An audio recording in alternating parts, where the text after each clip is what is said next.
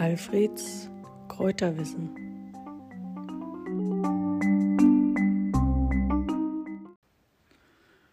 Zitronenmelisse ist eine bekannte Heilpflanze und Gewürzpflanze.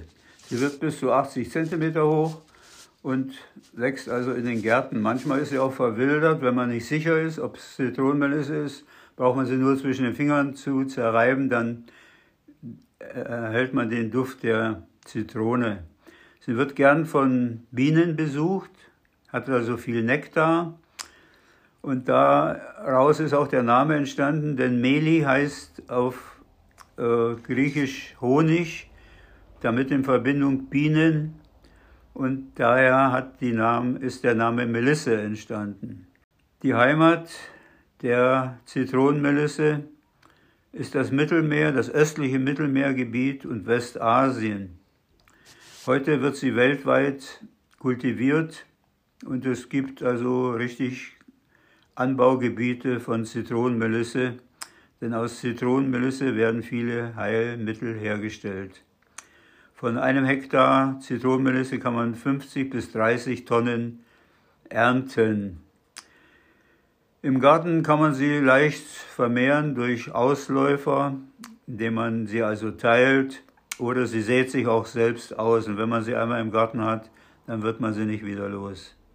Zitronenmelisse wird oft frisch verwendet als Würzkraut, zum Beispiel für Salate oder für Bowle oder für Cocktails. Man kann aber auch Limonaden, Liköre, Süßspeisen, Gelee, Marmeladen mit Zitronenmelisse verbessern.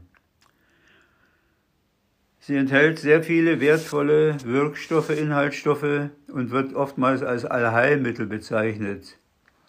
Alle diese verschiedenen Bestandteile wirken in ihrer Gesamtheit. Und die Schulmedizin, die Schulmedizin hat aber nur eigentlich bestätigt, dass Zitronenmelisse wirksam ist gegen Unruhe und Schlafstörungen, gegen depressive Stimmungen und Nervosität und auch gegen Kopfschmerzen. Aber jahrhundertelange Erfahrungen zeigt also, dass auch die Zitronenmelisse für viele andere Probleme nützlich ist. Magen-Darm-Beschwerden zum Beispiel oder Kreislaufprobleme. Die äußere Anwendung erfolgt durch das Melissenöl. Das Melissenöl ist sehr teuer. Oftmals werden Ersatzstoffe dafür verwendet, von Zitro Stoffe aus Zitronengras oder aus Zitronella. Denn ein Kilo reines Melissenöl kostet bis zu 6000 Euro. Am bekanntesten ist das traditionelle Hausmittel Klosterfrau Melissengeist. Besteht aus 79-prozentigem Alkohol und 13 verschiedenen Kräutern, darunter die Melisse, die ist also namensgebend. Und im Volksmund heißt es also, wenn es vorne zwickt und hinten beißt, nimm.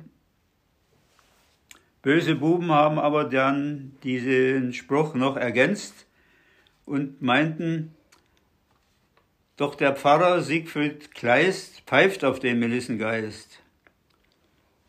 Denn er sagt und lächelt schlau, mir genügt die Klosterfrau.